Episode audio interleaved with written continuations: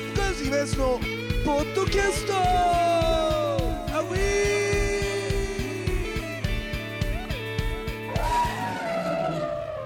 さあというわけでございましてですねスキップカズイベントのポッドキャストでございますけれども今日はですね、えー、最近、えー、定期的にですねエビちゃんとまめに会っておりましてえー、エビちゃんはですね、また予約してくれました新宿の会議室で、えー、このね、ポッドキャストを撮ってるわけでございますけれども、様子が変ですよね、これね。えー、どうして、えー、こういうことになってるのかと言いますと、えー、そうです。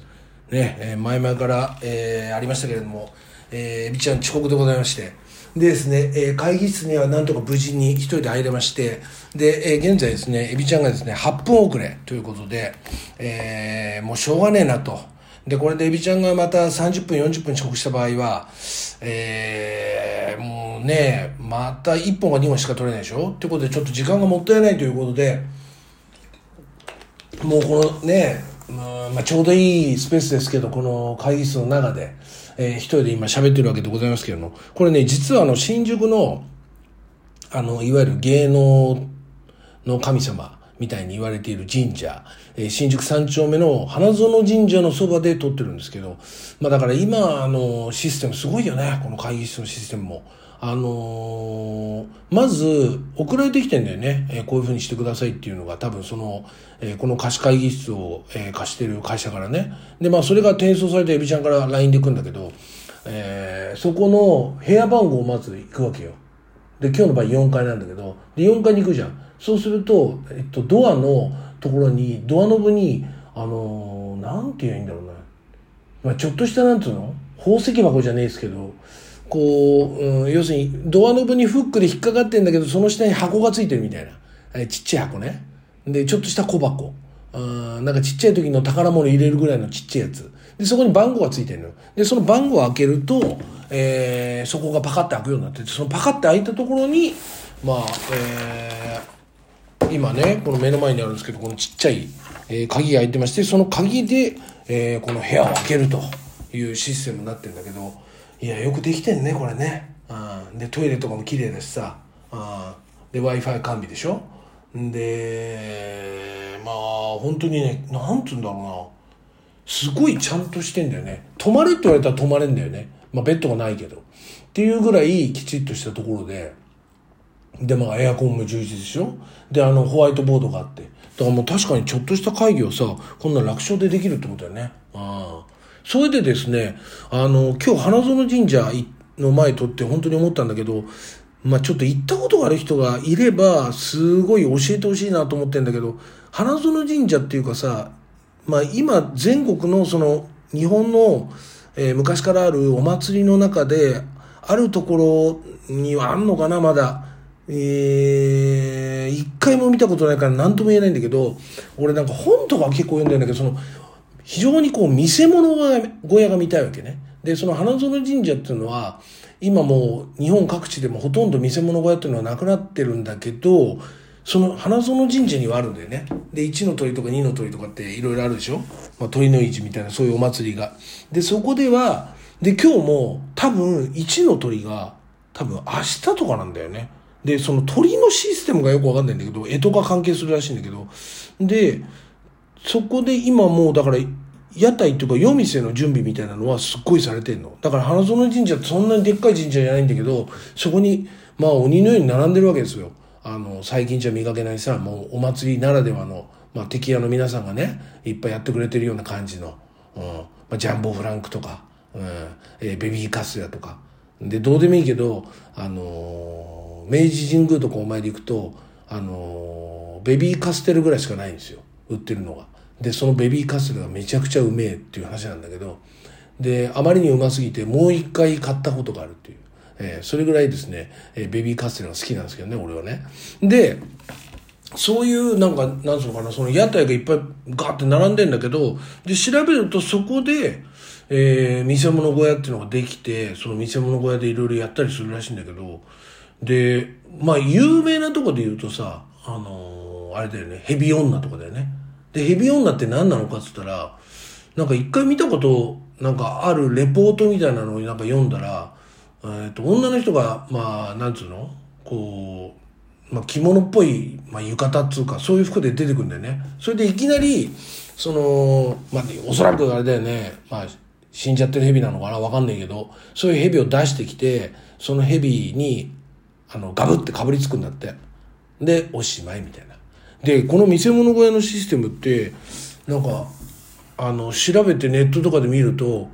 あの、今時珍しいけどさ、入り口で払わないんだね、これね。出口で払うっていう、その面白さっていうかさ、なんか昔からあるシステムなんだろうけど、そこもいいなと思って。あと値段も割と良心的で、俺やっぱ1600円ぐらいすんのかなと思ったら、大人が800円でいいのよね。大人800円だったら、これ見せ物小屋実に見てえなと、え、思った次第なんですけど。でですね、まだエビちゃんが来ないんで、また喋り続けてますけれども、これで、えー、エビちゃんが来ないで、うん、まあせいぜいあと10分ぐらいだね。あと10分ぐらいは一人で喋るって考えると、めちゃめちゃ大変だね、やっぱりね。一人で。対象がないところでずっと喋り続けるって。そうやって考えると、すごい YouTuber とかも優秀だなって思ったりするよね。うん。まあ、めちゃくちゃ編集入れたりするんだろうけど、でもそれにしても、ね、一人でね、これすごいよね、みたいな。おもちゃ商売とかさ、見るとやっぱそうじゃん。なんか新しい、えー、怪獣のソフビが出ました。その怪獣のソフビを今日は解説します。ポロロロロンみたいな BG が入って、そこであの、開封するとこから始まって全部テンション高めて説明していくっていう。でもあれだよね。だからそういう商品説明もそうだけど、結局のところ、その商品が相方になってるってこともね。あだから今現在俺に相方が全然いないから、この会議室という相方しかいないっていうところがまあ非常に辛いとこなんですけれども。で、そうだな、何言っとこうかな。えっ、と、今撮ってる最中では、えっ、と、これがオンエアいつになるのかまだちょっと確定してっていうかちゃんと分かってないんだけど、えー、まず11月の11日の前なのね、今。だから11月9日なんだけど、今日は。11月11日に、えー、まあ50歳を超えてね、えーっていうかね、50になるってやっぱりちょっと特別な感じがするんで、50歳になったら何かを始めないと、本当に俺は終わってしまうんじゃないかと思って始めた、えー、一人スキップカウズという名の、えー、弾き語りね。で、この弾き語りも、もうだいぶ続いてまして、えっ、と、次で多分10回目とかになるのかな？えー、インザスープの、えー、ゆうすけとですね、えー、二人でやってる、うん、やつがありまして、で、まあ、ゆうすけと事前に2人でやる曲をちょっと LINE で送り合って、で、大体ひと、うんと、1人2曲ずつ出し合って、で、お互いに4曲。それで、まあ、最後に、えー、大好きな、えー、ビートたけし、浅草キッドで締めるっていうのが大体、あのー、その、お約束のライブのね、えー、セッションになってるんですけど。で、今回、まあ、その2曲、俺も出してでユースケも出して。で俺今回結構早く決まってまず1曲は小泉京子ね。小泉京子の「えー、木枯らしに吹かれて」まあ、この歌めちゃめちゃいいんですよね。でこれなんこれもちょっと思い入れがあって高校の時にあの小泉京子の、えー、映画「僕の女に手を出すな」っていうのがありましてこの「僕の女に手を出すな」っていうのが、まあ、ちょっと謎めいたえー、感じの作品なんだよね。で、ちょっと不良少女みたいな女の子が、えー、すげえ大金持ちの子供の家庭教師をするみたいな。でもこれ実は、ちょっと仕組まれた罠みたいなものに、小泉京子が巻き込まれてて、みたいな。で、これなんで見たのかというと、小泉京子自体も見たいっていうのはあるんだけど、それよりも、あのー、俳優デビューしたばっかりで、えー、一作目のアホーマンスが、えー、評判に良かったから、早速、その次の作品が決まったって言って、それが ARB の石橋亮さんなのね。で、その石橋亮さんが、えー、出るっていうことで、うわ、見てえな、で、石橋亮さんは非常に重要な役なんですね。その中で。うん、で、その僕の女に手を出すなで、その僕の女に手を出すなのタイトル通り、その最後に子供がさ、海に向かってさ、なんつうの、槍を投げんのよ。助けに来たボートを敵だと勘違いして、森だ、森、槍じゃねえや。森みたいなの投げんの。で、その投げたシーンでケツが終わんだけど、その終わって、ストップモーションみたいな感じで終わったその瞬間に、えー、小泉京子の、えー、木枯らしにだから、えー、吹かれて、えー、てーてーてんてんてんが流れるわけよ。それがめちゃめちゃかっこよかったんだね。で、それがすごい印象的に残ってて、小林、あ、小林じゃない、小泉京子の曲の中でもすごい好きな、えー、曲なんですね。まあでも、まあ本当にあの好きな曲はまた別にも他にもあるんですけど、いやまあやっぱり、あのー、なんだっけ、えっ、ー、と、あなたに会えてよかったね、きっと私だから、えー、あれレコード大賞の作詞賞取ってんだよね、小泉京子ね。あれなんて歌っけ？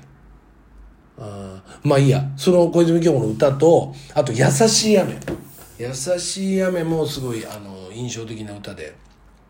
で、優しい雨の時に、あの、TBS で小泉京子さんが、あの、ドラマ撮ってたわけね。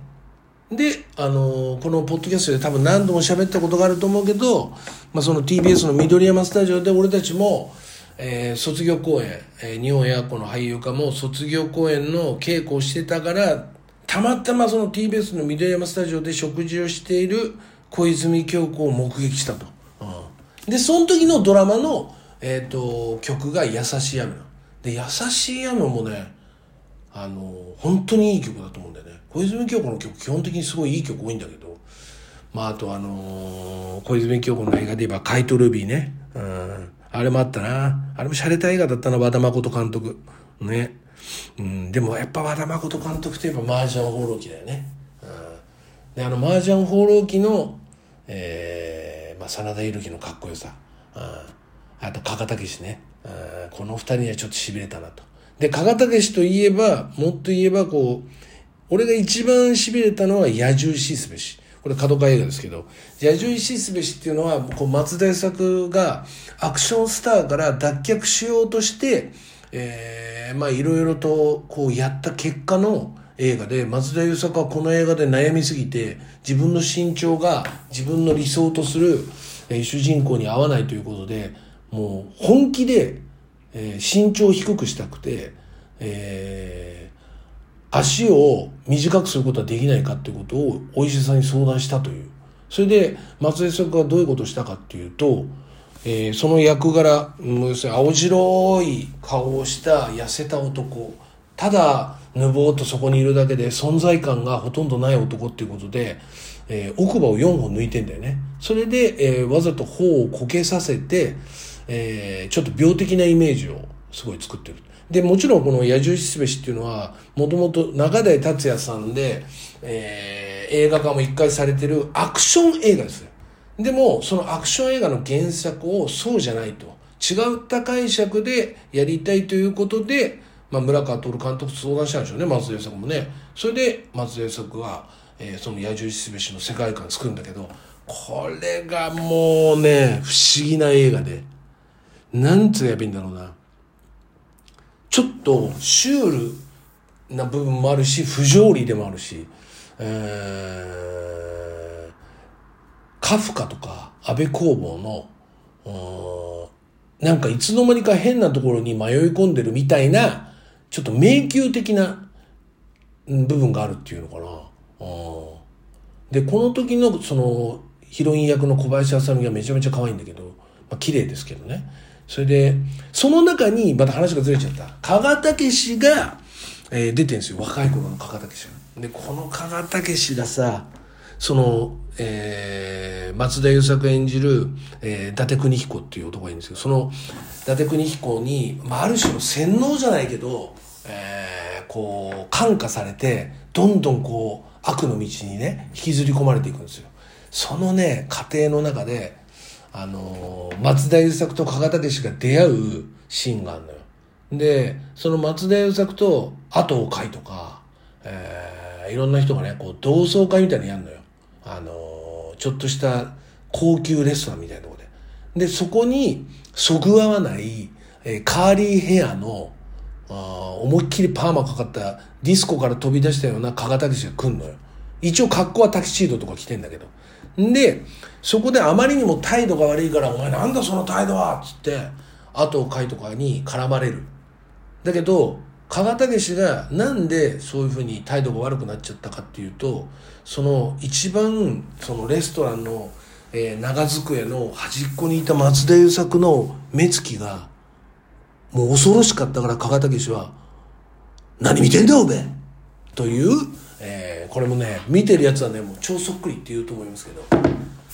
何見てんだおめえという加賀武史のもう名シーンがありまして、これがもうたまんないもんがあんだけどね。あもうちょっとね、このポッドキャストを聞いてる人はですね、この松田優作の、松田優作のだよ。えー、角川映画の野獣し節。これを見てないとね、特に男子の場合はね、あの、何かを損してる気しますね。あ俺の中での松田優作、もちろんアクションの松田優作も大好きですよ。だけど、この野獣すべしの松田優作なくして、えー、ちょっと松田優作は語れないんじゃないかなと。うん、で、まあ、あの、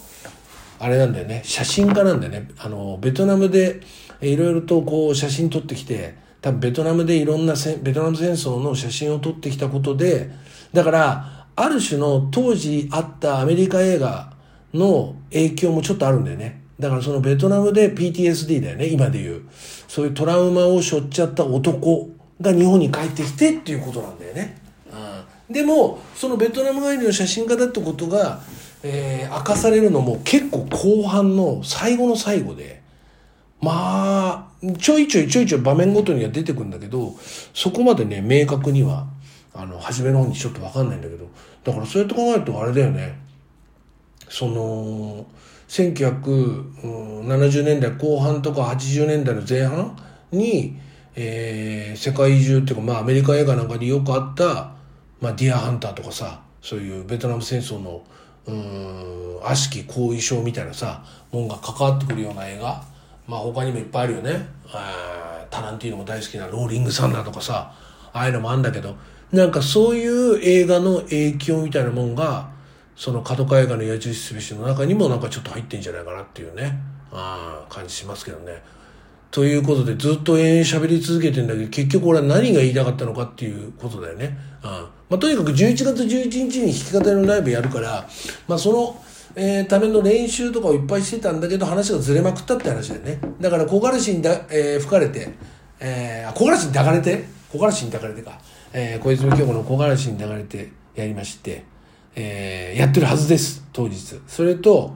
えー、ユニコーンの、えー、これまた大好きな曲ですけど、えー、雪が降る街。それと、ゆうすけの持ってきたたどり着いたらいつも雨降り。これの、えー、モップスのバージョンですね。モップスっていうのは、まあ、吉田拓郎さんのこれカバーしてるんですけど、えー、鈴木宏光さんがね、えー、ボーカルやってたバンドで、これがね、モップス、今 YouTube とかでも見れると思うけど、やっぱ痺れるぐらいやっぱかっこいいんだよね。で、俺はまだあの、デビューする前に、あの、コピーバンド大会みたいなのが下北沢の屋根裏であって、その時に、えー、俺がボーカルでギターが、当時仲良かったシューターズってバンドのギターの川島で、ドラムが、えー、うちのシゲで、あれ、ベース誰弾いてくれたんだろう？まあ、とにかく、そういうメンツで、なんかいろいろ自分の歌いたい曲とかのカバーとかやったんだけど、それで、モップスの、